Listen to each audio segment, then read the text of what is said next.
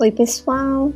Nesse tópico Embriologia Básica e Clínica, foram postadas atividades e fóruns independentes foram criados para cada atividade. A proposta é criarmos um diálogo sobre o assunto e não um lugar virtual para o simples depósito de conhecimentos. Então, eu gostaria de convidar todos vocês. Coloquem suas impressões, dúvidas.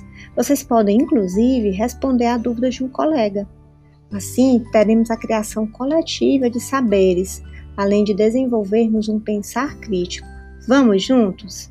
Aguardo vocês!